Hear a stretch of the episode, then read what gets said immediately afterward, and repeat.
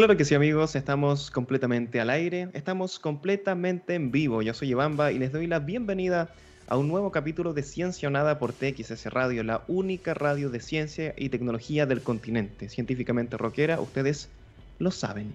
Amigos, mucho hemos escuchado hablar, ¿cierto?, en lo que respecta al SARS-CoV-2, las palabras variantes, mutaciones, nuevas cepas, wow.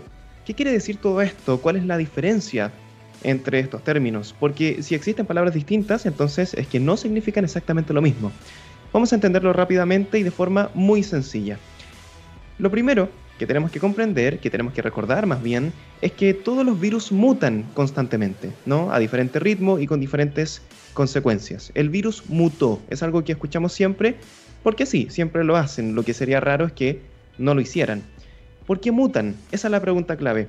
Ocurre, amigos, que en la medida que las personas se contagian, se van dando errores, por decirlo de alguna forma, pongamos un error entre comillas, en el proceso de copiado del virus. Y eso desencadena las mutaciones, ¿no? Vale decir, cuando el virus se copia a sí mismo no lo hace de forma idéntica. Tiene una pequeña diferencia. Si eso ocurre una sola vez, la diferencia es mínima y no pasa nada. Pero con miles de personas contagiándose todos los días, los cambios son exponenciales y eso desencadena eventualmente variaciones importantes en el código genético del virus. Ese nivel. Cuando los científicos realizan la secuenciación genética o el análisis del virus, a partir de las muestras que se toman en diferentes regiones del mundo, pueden identificar ciertas características o denominadores comunes, si se quiere, que se repiten y que les permiten agrupar distintas variantes o linajes, hay otro término, del virus. ¿Sí? Para analizar esto se crean árboles filogenéticos, que son como los árboles genealógicos, son muy similares. Ahí se delinean todos los parientes que se desprenden de ese virus en particular. Las ramas que surgen directamente del SARS-CoV-2 en este caso son los linajes. Estos se nombran con una serie de números y una letra del abecedario, y se hace así para recordar su orden de aparición y su composición genética. Por ejemplo, el linaje B117 Seguramente eso no les suena mucho, pero se conoce como la variante del Reino Unido. Ahí sí. Ha sufrido varias mutaciones en su genoma. Hasta hace unas semanas eran unas 23 variaciones. Pero la principal es la que se desarrolla en la posición 501, ¿no? Así de específico, en su código genético. La abreviatura de esa mutación es N501Y, ¿no? Ahora bien, ¿qué es una cepa? La cepa es un cambio mucho más importante, es otro nivel de cambio. El SARS-CoV-2, por ejemplo, es una de las cepas del coronavirus. ¿Ok? Los dos tipos o cepas de coronavirus más conocidas hasta, el momento son el SARS-CoV-2 de Wuhan y el SARS-CoV, así a secas, ambos con origen en China. Entonces, cepa es cada uno de los nuevos tipos o especies de coronavirus. La variante del Reino Unido no es una cepa, porque para que así fuera, el virus tendría que experimentar un cambio o una mutación notable en su cadena genética, lo que por el momento no ha ocurrido. Pero como siempre, es necesario estar monitoreando. ¿Bien? Entretenido igual. Amigos, vamos a escuchar una muy buena rolita y ya estamos de vuelta. Esto es Thunderstruck de ACDC. Claro que sí, amigos, ya estamos de regreso, estamos de vuelta en Ciencia Nada, amigos queridos. El día de hoy nos acompaña el director de la Fundación Forge para conversar sobre los grandes desafíos que enfrentan los jóvenes de hoy, increíbles, sobre todo aquellos que tienen que ver con el mercado laboral, con el futuro, con la inteligencia artificial. ¿Qué temas tenemos hoy? Francisco Ruiz con nosotros. ¿Cómo estás, Francisco? Hola, muy bien. Muchas gracias por la invitación. Gracias por, recibirnos. Gracias a ti por, por, querer participar, por querer conversar, porque tenemos grandes temas hoy, Francisco. El escenario actual, wow, que están enfrentando los jóvenes que salen por primera vez al mundo laboral, tiene características que nunca antes habíamos visto, o al menos a este nivel la incertidumbre es algo que quizás es necesario acostumbrarse, podríamos decir. Las cifras de desempleo son súper desafiantes y muchos se preguntan cuál es el camino correcto a seguir, cómo resolver de la mejor manera. ¿Estás de acuerdo de partida con que este es un contexto bastante particular, no? Mira, eso es muy cierto. Eh, también es cierto que el escenario de inserción laboral en el primer empleo para los jóvenes ha sido tradicionalmente muy incierto.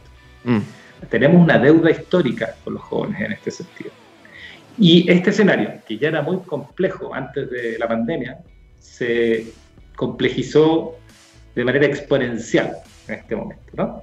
Y eso agrégale otro ingrediente, que justo antes de la pandemia también, ¿cierto? Venimos ya transitando en un proceso de digitalización del empleo, Uf. que se te agrega otro factor de incertidumbre, de cambio, de transformación. Ahora creemos también que estos mismos cambios pueden ser una oportunidad.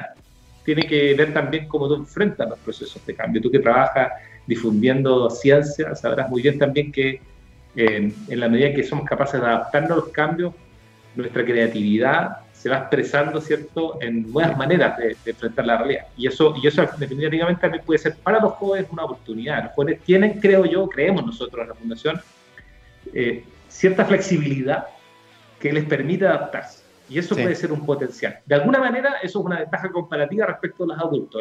Históricamente, el mercado laboral ha sido difícil para los jóvenes, eh, no por culpa de los adultos, pero sí de alguna manera se produce cierta, digamos, competencia, ¿no? Porque el mercado laboral ya está de alguna manera cooptado por los adultos, que ya ingresaron hace un tiempo atrás al, mercado laboral, y producir movilidad sobre eso es, es complejo. Las empresas empiezan a pedir experiencia laboral, se empiezan a poner lo que se llama barreras de entrada al mercado del trabajo.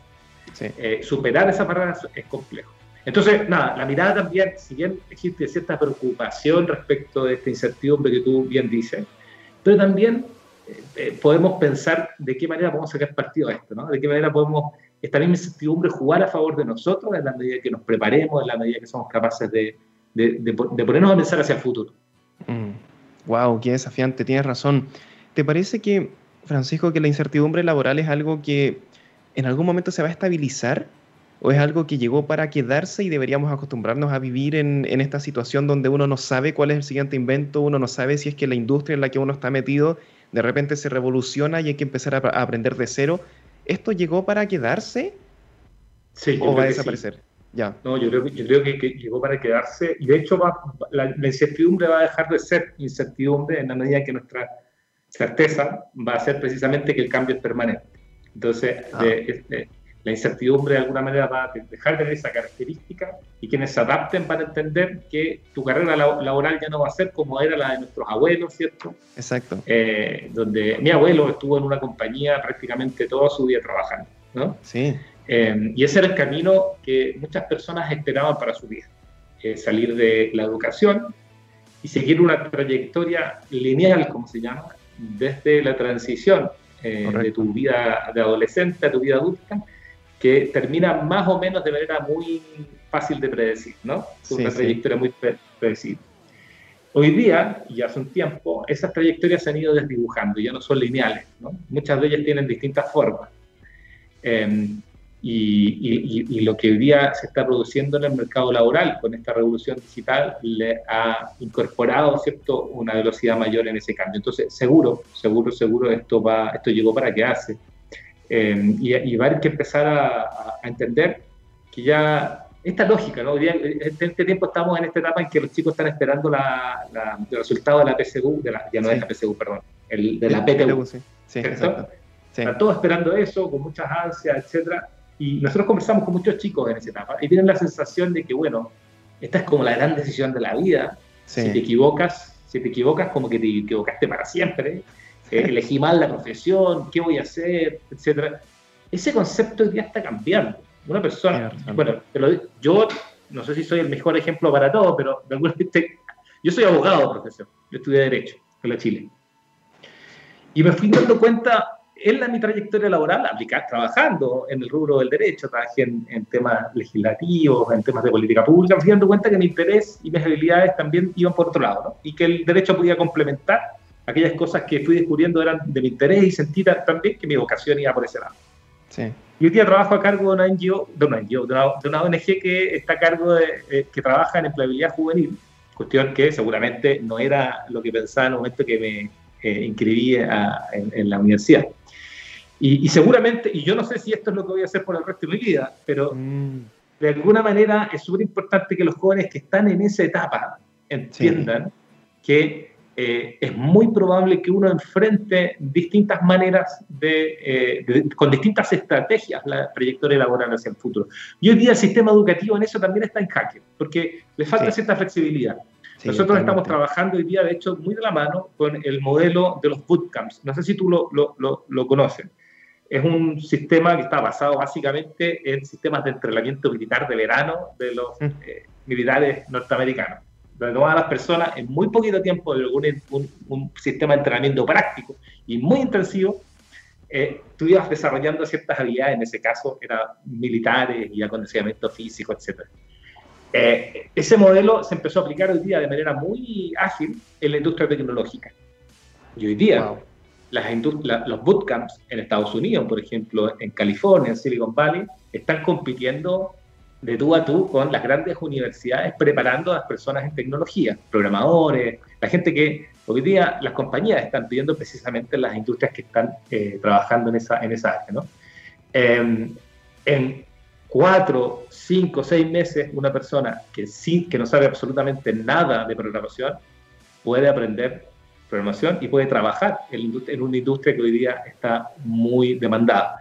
Y claro, ahí eh, se han eh, introducido líneas para trabajar con, eh, mucho con la reconversión laboral, personas adultas, por ejemplo, profesores, ex militares, personas que han trabajado en distintas áreas y que de alguna manera sienten que no tienen las herramientas laborales para poder desempeñarse, han trabajado en una industria que se deprimió, etcétera, y se reconvierten laboralmente. Esa misma lógica hoy día está también para los jóvenes. Hoy hay personas jóvenes que salen del colegio y ingresan a entrenarse en este tipo de... ¿Cuál es la, cuál es la clave de esto? Claro, si tú aprendes programación en un lenguaje determinado, hoy día, por ejemplo, está de moda Python. Eh, Python seguramente va a cambiar en un tiempo más lo que este tipo de, entrenamiento te, ayuda a desarrollar tiene que ver con la manera de aprender. Cómo aprendo, y ese cómo aprendo el que me va a permitir seguir perfeccionándome a lo largo de la vida. ¿De acuerdo?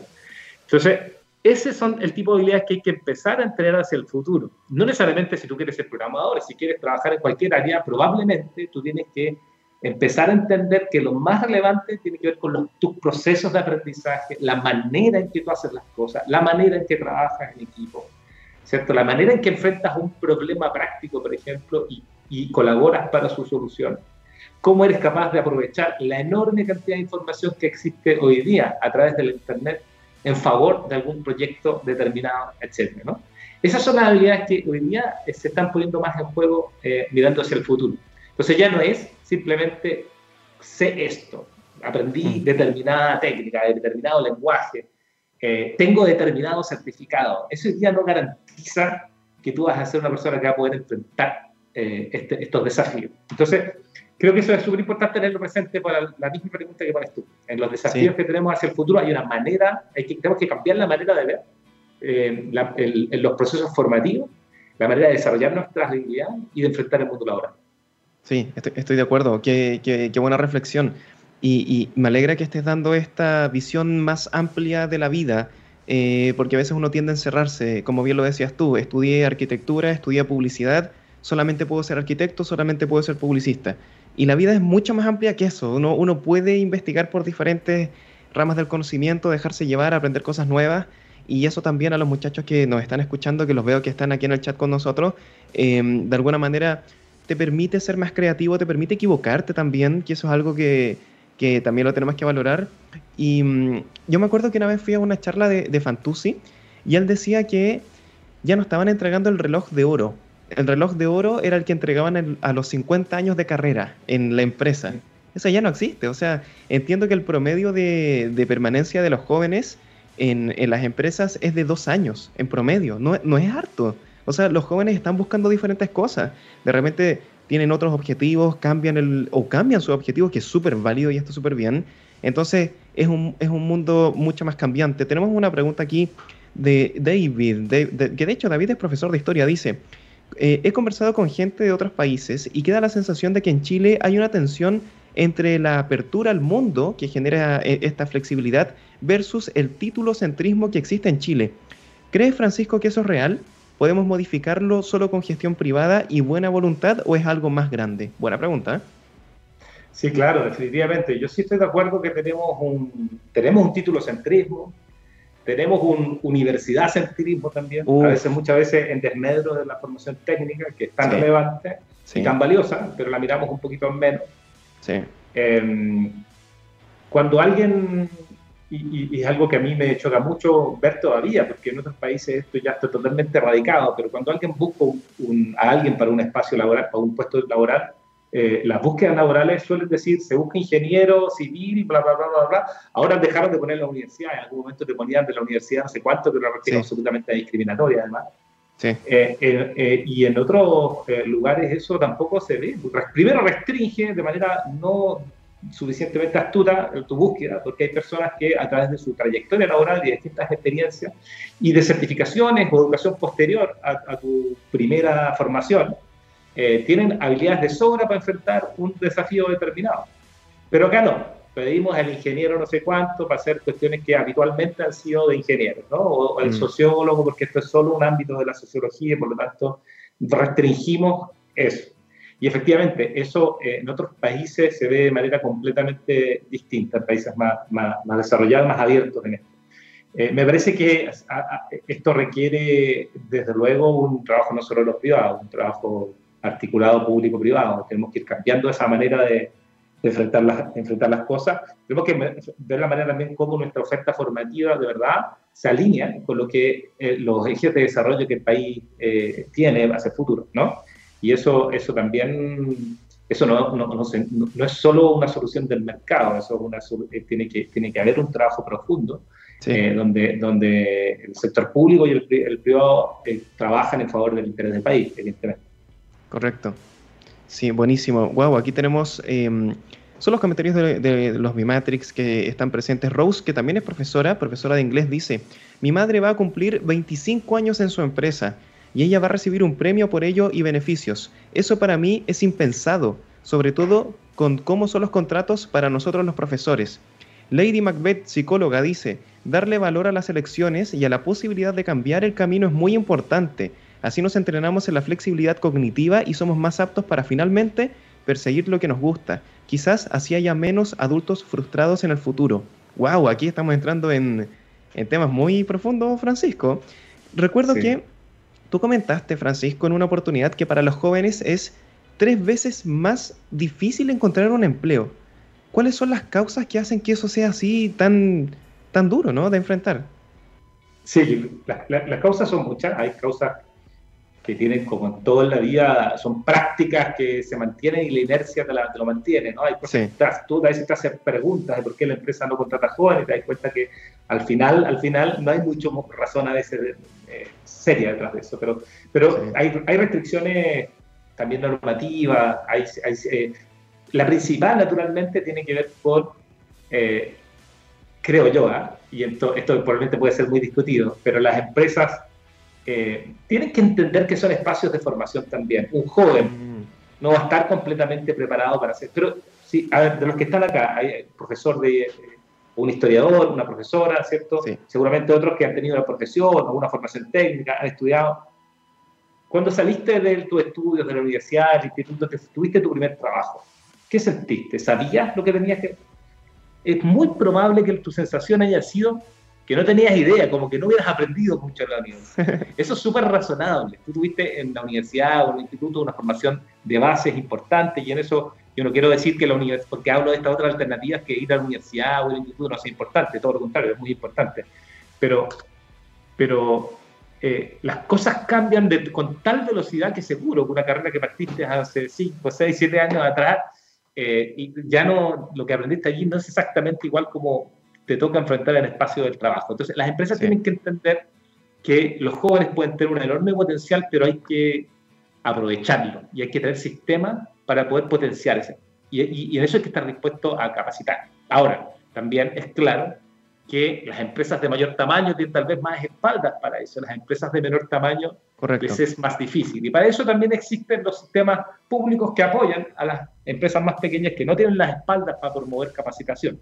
Ahora, de todos modos, yo creo que tenemos que, hay un tema también de mindset, tenemos que entender que, eh, que, que quien trabaja, un jefe, es un formador. Y es altamente probable que uno haya aprendido, si tú miras para atrás, más de un jefe que, de lo que, te acuerdes de lo que aprendiste de tus profesores. Pues son experiencias más prácticas, estuviste sometido a, a, a, la presión de resolver ciertos problemas, etcétera, y que te fueron dejando enseñanzas, ¿no? Eh, entonces, nada, me parece que hay un cambio de mentalidad también en la empresa que permitiría ir eliminando ciertas cosas que hoy día existen. Por ejemplo, esto que te piden la, la, experiencia laboral, que es una barrera de entrada. cuando tú le preguntas a las empresas qué hay detrás de la experiencia laboral, qué piden la experiencia laboral, las empresas te suelen decir, la verdad, la verdad, no es porque yo esté eh, eh, esperando que alguien sea experto en algo o sepa algo específicamente, tiene que ver con la actitud, ¿no? Básicamente te reflejan como con la madurez, ¿no? Alguien que sepa ah. de verdad entrar a un espacio laboral y y ser responsable, llevarse bien con el resto, etcétera. Y ese tipo de cosas son las que piden al momento de, postergar de alguna manera la ingreso de una persona eh, con algunos años de experiencia.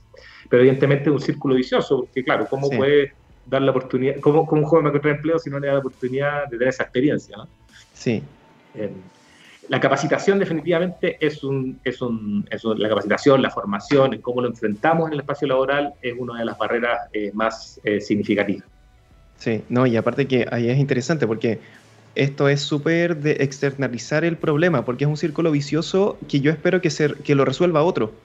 ¿No? Mm. O sea, yo no le voy a dar la, primera oportunidad laboral a esta persona, que se lo dé otro, y cuando tenga tres años de experiencia, ahí ya viene conmigo. Pero ¿qué pasa si nadie se la da? nunca va a ocurrir. Entonces uno, uno espera que el tema lo resuelva otra persona. Eso es interesante sobre, sobre cómo nosotros pensamos muchas veces nosotros mismos y que los demás resuelvan las cosas. Aquí nace em, Fundación Forge.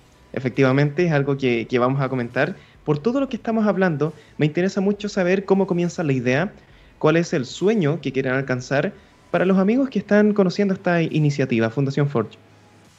Mira, nosotros somos eh, una organización eh, sin fin de lucro que eh, trabaja en varios países de Latinoamérica, en Argentina, en Uruguay, en Perú, en México, en Brasil, en Chile. Em, y básicamente lo que hacemos es que entendemos que este gran problema del, de la empleabilidad juvenil, ¿no? Sí. que está en el mundo entero, ¿ah? el problema de la empleabilidad juvenil, en verdad, muchos países desarrollados también la tienen. Em, en Latinoamérica particularmente, está cruzado además por el problema social que significa no poder encontrar un buen empleo tempranamente mm. em, y, genera problemas muy graves. Entonces, ¿qué hacemos? Y en esto eh, tiene que ver con todo lo que hemos hablado, ¿no? Desarrollamos las habilidades claves para el mundo laboral. Hoy día hablamos de las habilidades para el siglo XXI. Ah, y sobre eso, eh, si yo tuviera que simplificar esto, ¿cómo te lo explicaría? Básicamente las tradicionales habilidades blandas, que hoy día son cada vez más relevantes. Y las habilidades digitales, que son un mix de las habilidades blandas más cierta habilitación para moverte en un ambiente eh, digital. Y eso ha estado hoy día súper en juego a propósito de la pandemia, que no hemos pasado todos ambientes digitales y pocos hemos estado, ¿verdad?, con, preparados con herramientas para poder enfrentar. Sí. La fundación lo que hacemos, y de hecho hoy día ahora estamos con un programa eh, abierto para, en inscripciones, estamos, estamos en postulaciones para nuestro programa, estamos apuntando a jóvenes que hayan terminado el colegio hasta los 24 años, que tengan hasta 24 años, que quieran conseguir su primer empleo y sabemos que hoy día el tema del primer empleo está súper difícil, hay mucha, el, el, empleo básicamente se estancó en la pandemia, ha habido cierta recuperación después de que se levantaron las primeras cuarentenas, hubo un pequeño estancamiento también después cuando volvimos a, la fase a la fase 2, muchas comunas, etcétera. Va a estar difícil durante un buen tiempo. Y, sabes que eso es súper relevante apuntalar esta etapa de la vida, porque los estudios, aquí sobre empleabilidad, bueno, hay, muchos estudios y, y se, ha, se, ha, discutido, hay evidencia eh, por distintos lados, ¿no? Una de ellas que es de las más contundentes son ciertos estudios longitudinales que hizo la OIT, que van, que eh, longitudinales quiere decir que estudian a las personas a lo largo de un tiempo, ¿no? Y, van, de, van, de, alguna manera descubriendo qué sucede con ellas en el tiempo. Y estos estudios longitudinales han determinado que eh, el, de alguna manera el tipo de empleo, la calidad de tu primer empleo está correlacionada con la calidad de tu empleo futuro. Por lo tanto, si uno hace esfuerzo por apoyar a jóvenes que están en esta etapa, en el ingreso al mundo laboral, y logra que se peguen un upgrade, que puedan tener un, un poco mejor primer empleo que al que, al que optarían de manera sin apoyo, digamos. Eh, lo que está haciendo de alguna manera es invirtiendo para que esta persona tenga una mejor trayectoria laboral futura. ¿De acuerdo? Y por, por esa razón, por ese tipo de evidencia, es que nosotros hemos construido este programa que, por un lado, te ayuda a entrenarte para el mundo laboral y, por otro lado, te ayuda a eh, insertarte laboralmente, que ese es el otro apoyo que damos. No solo el entrenamiento, eh, sino que te acompañamos hasta por un año en tu mm. primer empleo. Ya sea porque tenemos una red de empresas con las cuales nosotros vamos contactando y viendo posibilidades para que jóvenes puedan conseguir una entrevista laboral y ojalá obtener un empleo. Y al mismo tiempo acompañando ese proceso de inserción laboral. Puede que un joven haya ingresado ya a trabajar y nosotros le vamos a seguir acompañando, porque ese primer empleo tiene dificultades también, ¿no? Cuando tú tienes las herramientas para enfrentar esa primera parte de tu trayectoria laboral y perdura un tiempo, es probable también, ¿cierto?, que el resto de tu vida laboral tenga mejores, eh, mejores condiciones. Por ese motivo existe un programa como, como el nuestro. Em, y estamos eh, en este momento, como te decía, inscribiendo. Así que, los que si alguien conoce a alguien que podría estar en la situación entre 17 y 24 años que haya terminado el colegio y que necesita este apoyo, la manera de poder postular es inscribiéndose a través de nuestro Instagram. Nuestro Instagram es forge-chile. Forge es F-O-R-G-Chile. Y eh, en, la biografía de nuestro Instagram está el link. Ahí uno pincha el link, se va a, va a aparecer un, un, árbol de links y ahí dice postular. Y ahí tú ingresas tus datos, empiezas a postular y los cursos parten el 8 de marzo. Eso en términos de dato práctico, va a decirte que estamos en esa, en esa eh, convocatoria en este, en este momento. Pero la razón de ser de este programa es precisamente lo que estamos, lo que estamos viendo. Yo te decía, eh, nosotros lo hemos visto porque trabajamos en contacto con muchos jóvenes. el año pasado lo cerramos con más de 2.000 jóvenes en el programa. Wow. Y eh, también contactos con muchos colegios, que el sistema educativo es un aliado nuestro y nos damos cuenta de las enormes dificultades que han tenido los jóvenes para superar el problema de la falta de conectividad. Es que un joven, en la mayoría de los lugares en Chile, lamentablemente, y sabemos que no tiene las mejores condiciones para poder eh, estudiar. Em, y esto lo que probablemente está haciendo es profundizar la brecha social en Chile. Mm. Porque los jóvenes de colegios privados que tienen mejores condiciones, de una manera tienen primero en la casa la posibilidad de tener un computador y una buena conexión a Internet, tienen un, espacio físico mejor preparado para enfrentar de manera clara el proceso y tranquila el proceso educativo. Tienen colegios y profesores también mejor preparados para enfrentar la formación de manera remota. Y la mayoría de los jóvenes en Chile que no tienen esa posibilidad se están quedando aún más atrás. De hecho, hay un estudio que salió hace poquito de una proyección que hacía McKinsey en Estados Unidos, no en Chile, pero creo que la realidad de alguna manera se podría comparar, es que mostraba cómo los jóvenes que eh, de sectores eh, afrodescendientes y, población hispana se estaban retrasando a lo menos nueve meses más en, el sistema educativo respecto de las personas de más recursos, que además en Estados Unidos lo figuraban como la población blanca, de alguna manera que tiene esta, este acceso a más recursos. ¿De acuerdo? Esa realidad es muy probable que se esté dando en Chile en la pandemia. Hay colegios que no han podido tener clases con sus estudiantes. Hay colegios que una vez que se produjo la pandemia simplemente cortaron relación con los estudiantes porque no tenían cómo contactarlos y recién al final del año empezaron a poder tener un poquito más de herramientas. Ahora eso no es culpa de los colegios, ya han hecho todo el esfuerzo para poder hacerlo. Eh, eh, tenemos un problema de brecha de acceso a la tecnología que hoy día está en juego. Si queremos de verdad ser un país en que la oportunidad de la formación, de todo esto que estamos hablando, prepararse para los empleos del futuro, etcétera, llegue a quienes más lo necesitan, si queremos poder crecer como país de manera más igualitaria, tenemos que apuntar a esto. En, no podemos proyectarnos ser un país de verdad desarrollado y que entramos a la era digital con todo si no damos el paso de poder incluir el talento de demasiada gente que se podría estar, estar quedando abajo eh, si no damos eh, estos pasos. Y ojo con eso, porque las personas suelen creer que los jóvenes, por el solo hecho de tener ser jóvenes, tienen habilidad para las cosas digitales. Se habla del concepto del nativo digital.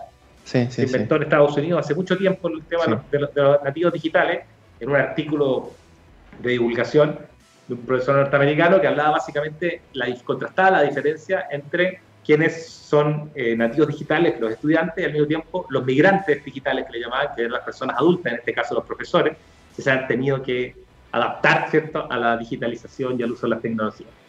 En, ese, en esa diferencia hay, hay ciertas maneras de pensar distintas, de motivar, etcétera, que, que claro, dificulta y ha, y ha sido desafiante al sistema educativo. Ahora, sobre esa idea se fue instalando también el concepto del nativo digital. Ah, los jóvenes son nativos digitales, o sea, nacieron con la tecnología, por lo tanto, tienen como cierta facilidad. Yo no veo un niño, chico, ¿cierto?, que le pasas el teléfono y como estas cosas están pensadas y que sean relativamente intuitivas, el niño empieza a interactuar con cierta facilidad y uno se admira, dice, wow, qué fantástico, los jóvenes por el hecho de ser jóvenes tienen esa, esa capacidad. Ojo, eso no es así, no hay pruebas que, que, demuestren que los jóvenes por el hecho de ser jóvenes tengan esa habilidad. Es, sí existe además evidencia que muestra que los jóvenes que tienen acceso temprano a la tecnología, por lo tanto recursos para poder tener acceso temprano, desarrollan esa habilidad. Entonces, nuevamente, la tecnología que hoy día está cada vez más disponible en nuestra sociedad, lo que, está, lo que podría estar haciendo es profundizando la brecha entre quienes no pueden acceder a esa tecnología y quienes sí pueden hacerlo. Mm. Sí, y de hecho hay cierta evidencia de lo contrario, de que algunos muchachos que están expuestos a la tecnología desde muy pequeños, y tú dabas el ejemplo del bebé que está con, con, el tablet, bueno, eso es lo peor que se puede hacer. De hecho, los psicólogos recomiendan que el primer contacto con las pantallas tiene que ser mucho después. O sea, niños con 12 años en Facebook, mala idea, eso alimenta la ansiedad, hay un tema ahí. Pero los muchachos son buenos, cuando, cuando ingresan a esta relación digital, son buenos consumidores de eso. O sea, pueden descargar Candy Crush, pueden jugar, pueden darle una publicidad, pero eso no necesariamente, como bien dices tú, eso no es saber programar. Entonces, ahí uno dice, ah, claro, los chiquillos son como son jóvenes, eh, ya cachan todo el mundo. No necesariamente, al contrario, pero la evidencia se está desarrollando, em, pero lo más posible es que, es que no, que, y, porque también es un pronóstico autocumplido en el sentido de que uno le pone menos esfuerzo porque ya saben y no lo saben realmente. Entonces uno pierde esfuerzos en, en esa enseñanza. Amigos, estamos conversando con Francisco Ruiz, director de la Fundación Forge. Vamos a continuar, nos queda la, la, segunda parte de nuestro programa, pero primero tenemos que ir a escuchar una muy buena rolita y ya estamos de vuelta. Esto es You de Candlebox.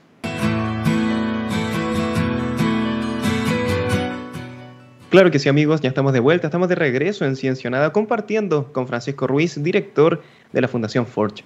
Francisco, algo que me ha llamado positivamente la atención del programa que tienen en el sitio web de la Fundación es que dentro de los ítems de aprendizajes que le entregan a los jóvenes hay un espacio muy importante para el autoconocimiento. Algo que muchas personas dejan de lado. Preguntas como ¿quién soy realmente? ¿Qué quiero conseguir? ¿Cómo me proyecto ante los demás? ¿Cómo voy a llegar a mis objetivos? son cosas que realmente pueden cambiar brutalmente la cosmovisión que una persona tiene con respecto al mundo y nuestra manera de plantearse ante él. ¿Cómo trabajan eso con los jóvenes? ¿Lo hacen en grupos, con dinámicas? ¿Cómo funciona? ¿Y de dónde nace esta idea que a mí me parece que es excelente? Sí, la verdad que eh, tú no puedes trabajar ningún proceso de formación ni aprendizaje si primero no hay un espacio, primero eh, de entenderse, de conocerse, de conocer tu potencialidad, qué dificultades puedes tener, y al mismo tiempo de ganar confianza, cierta confianza básica en ti mismo, ¿no? Esa autoestima necesaria que muchas veces en países con altos grados de desigualdad está potenciada por contextos de carencia. Personas que de alguna manera creen que no es posible porque lo que han visto en su entorno básicamente es que no es posible, porque, hay, porque parten desde eh, parte de esta carrera, de alguna manera, ¿cierto? desde lugares distintos, con desventaja. Y eso alimenta ¿cierto? esta sensación de que eh, no puedo. Eso es lo que los psicólogos llaman el sentido de la autoeficacia, ¿no? que soy capaz de poder ¿cierto? perseguir los objetivos que tengo. Entonces, inicialmente cuando nosotros partimos de este programa, eh, que lo trajimos a Chile, eh, la gente me decía, ya, ok, pero ¿qué, qué, vas a aprender? ¿no? Estoy acostumbrado que les diga, ya, tú, sí, pero lo que vas a aprender es gastronomía, entonces te vamos a enseñar a cómo cocinar. Pues. Cuesta a veces entender del valor de algo que tú bien dices, es tan central y que muchas veces no, no sacas nada con enfrentar procesos formativos si no haces este paso de poder verificarte, de poder resolver ¿cierto? este sentido de la autoeficacia eh, que son las herramientas básicas para poder proyectarte hacia el futuro y asumir con responsabilidad un proceso de crecimiento, de formación, etc. Entonces, por esa razón, nosotros lo ponemos, de hecho, al, al comienzo de nuestro proceso formativo. Y se hace de manera práctica esto, ¿no? Eh, de manera grupal. Nuestro trabajo siempre es grupal. Tenemos algunas instancias individuales, pero creemos que aquí la inteligencia colectiva apoya mucho el proceso formativo. Son jóvenes que están más o menos en la misma etapa son jóvenes que son capaces de escuchar un mensaje como este y decir, ¿sabes qué? Esto puede ser para mí. Eh, y, les hacen clic, ¿no? Y se reúnen con otros jóvenes que, que, de alguna manera también se atreven a dar un, paso como ese. Es que yo me quiero preparar, yo quiero eh, fortalecer mi, la seguridad en mí mismo, que es una de las cosas que más nos dicen los jóvenes, tienen miedo a relacionarse con, que con los amigos uno se mueve con cierta soltura, pero cuando vas a enfrentarte a un jefe o a una persona más adulta, etcétera, no te quedas sin herramientas. En una entrevista laboral eso se nota de inmediato. las entrevistas laborales para todos son situaciones súper tensas. Son una persona desconocida, te va a entrevistar, quizás qué te va a preguntar, tú no sabes si estás preparado para lo que te van a preguntar, etc. Eh, ese, ese proceso requiere un trabajo de entrenamiento. y esto se entrena, ¿no? no es que se aprenda de manera racional nada. Tú tienes que practicar y tienes que aprender de manera más integral, ¿no? Tu emoción está asociada al proceso de aprendizaje, tu motivación y tu cuerpo están conectados en este proceso de aprendizaje. Por eso nosotros trabajamos eh, de manera práctica esto, ¿no? Y si un joven, por ejemplo, tiene miedo para hablar en público, bueno, va a tener espacios para poder expresar en público y va a tener la posibilidad, como tú bien decías, de equivocarse todas las veces que sea necesario, porque es la manera de aprender, va a recibir un feedback. Hay experiencias que hacemos con los jóvenes que son muy valiosas, precisamente porque quienes te dan feedback son tus propios pares.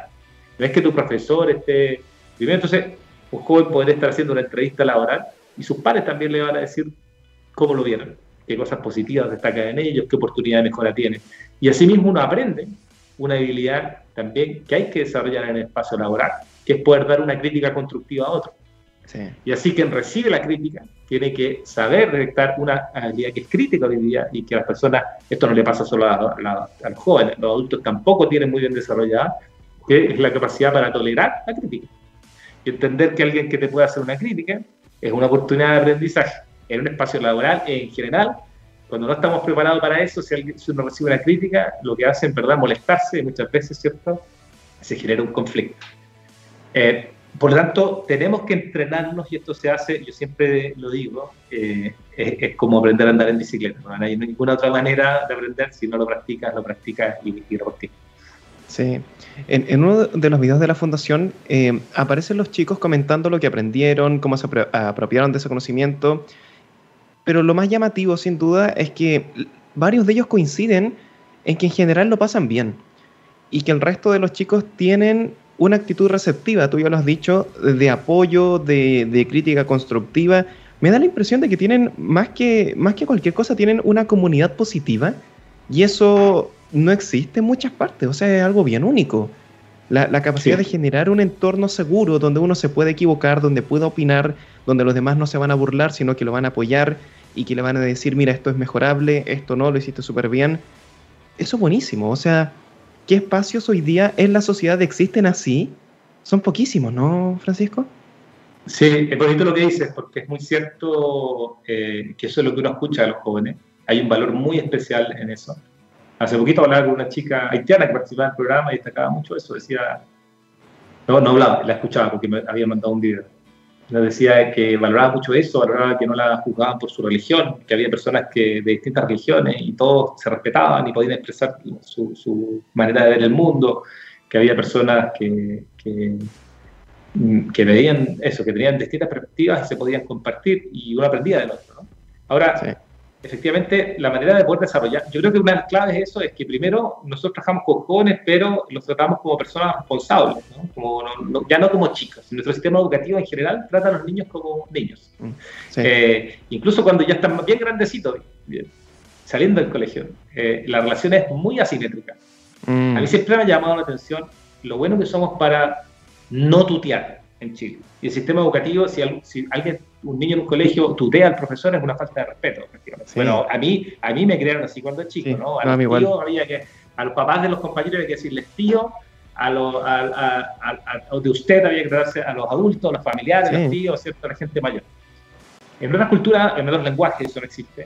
En otras culturas son mucho más abiertas en eso. Me parece que es algo que nosotros deberíamos avanzar definitivamente porque nos permite poder entender que eh, poder construir relaciones más horizontales y no por eso perder el respeto por la otra persona. La horizontalidad, el respeto, el tener la posibilidad de tener a otro, un par tuyo, no Lo otro, esa otra dualidad, lo que nos hace es, llevarnos a relaciones en que uno tiene que estar arriba del otro, de sometimiento. O yo estoy arriba o estoy abajo tuya, nunca soy un par. Eh, y en el proceso de aprendizaje eso es tremendamente relevante porque te permite efectivamente abrirte a poder aprender de otro.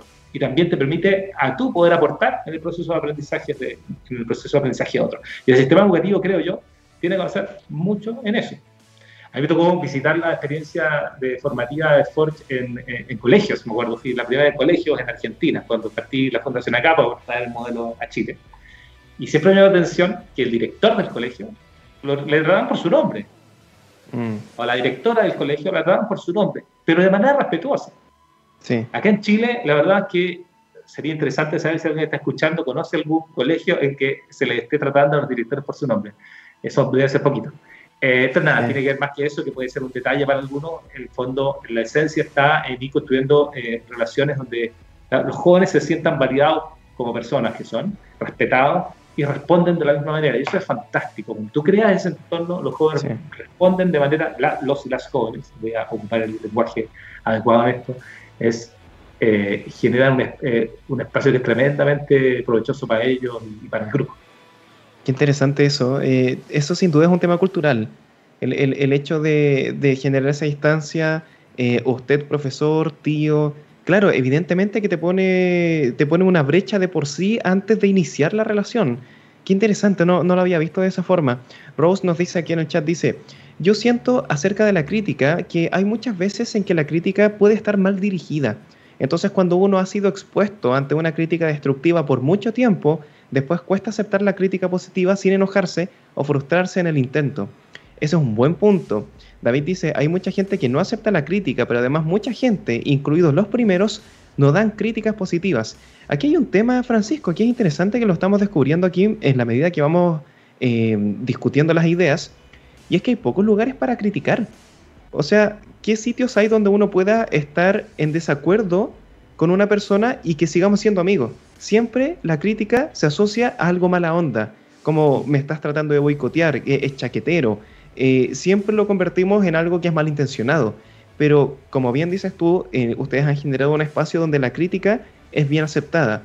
¿Por qué piensas que ocurre esto de que, de que tenemos este, esta aversión, este miedo a dar una opinión que no siempre va a caer bien. Y que está bien que sea así, porque si no, no avanzaríamos nunca. ¿Dónde, ¿De dónde piensas que nace esto? Sí, hay explicaciones de distinto tipo, ¿no? Hay algunos que hablan de explicaciones más desde la neurociencia o desde la biología, que los seres humanos solemos tener un foco de atención cuando tienes, estás dialogando con otros. Entonces lo que sucede es que tú, eh, si yo estoy conversando contigo eh, y tú expresas una idea, mi cerebro lo que hace es confundir a la persona con la idea, ¿no? que sale desde, desde, el mismo punto focal que yo estoy observando. ¿okay? Que existiría una especie como de tendencia natural a mezclar a la persona con el problema, ¿no? O con la idea. Tú puedes tener ideas, pero tú no eres la idea. Es una idea que tú estás manifestando, no, no, no, te transforma en tu idea el expresarlo. Bueno, eso eh, que podría ser algo tal vez algo medio natural, eh, tenemos que trabajarlo y se tiene que entrenar. O sea, hay culturas como la anglosajona que desde chiquitito los chicos lo preparan para que eh, tú puedas debatir, por ejemplo, ¿no? Que seas capaz de sostener una idea, que tú seas capaz de sostener una idea, que sepas que seas capaz siempre que tienes un planteamiento en saber proyectar y, tratar de, de construir proyectando cuál puede ser el argumento contrario Y que eso no, y, que eso, y que eso también es válido, es parte de la manera de, de poder de la dialéctica que tiene que haber detrás de la construcción de las ideas, ¿no? Pero en general, en el sistema educativo no solemos entrenar a los chicos para que, o las chicas, para poder dialogar de esa manera. Hacerme cargo de la construcción. Generalmente, cuando te hacen debatir en el colegio, tú tienes que hacer cargo de tu eh, argumento y tratar de ganarle al otro. Esa es la, la situación. Las situaciones de debate en general son así. ¿no? Es un ring, es un ring al final. Exactamente. Y, y, y así, así nos movemos atrapados en la vida para adelante cuando crecemos creo que eso tiene que desarrollarse desde chicos. Eh, y, y, quienes tienen hijos también en la casa, cómo ser capaces de ayudar a, los hijos a entender que eh, las opiniones tienen, primero todas pueden ser válidas, siempre que se den centro de marco de, de, respeto, naturalmente, y al mismo tiempo, eh, cuando yo tengo una idea, una propuesta, también tengo que pensar que puede haber otra argumentación. Y bueno, el sistema académico anglosajón está pensado de esa manera. Tú cuando escribes un paper tienes que pensar en la, hipótesis que quieres demostrar y al mismo tiempo tienes que hacerte cargo de los argumentos contrarios a, ese, y, poder contraargumentarlos, ¿no? Em, en fin, creo que, tiene que ver mucho con, eso, con poder eh, formar eh, esta manera más, amplia de, debatir. Sí, qué buen punto, excelente. Francisco, amigos queridos, increíble, hemos llegado al final de nuestro programa. Francisco, el micrófono de TXS Radio es tuyo para decir lo que tú quieras. Si quieres hacer una invitación, quizás a, esta nueva, em, a este nuevo llamado para los jóvenes, contar cómo te lo pasaste el día de hoy en esta instancia, lo que tú quieras, nosotros escuchamos.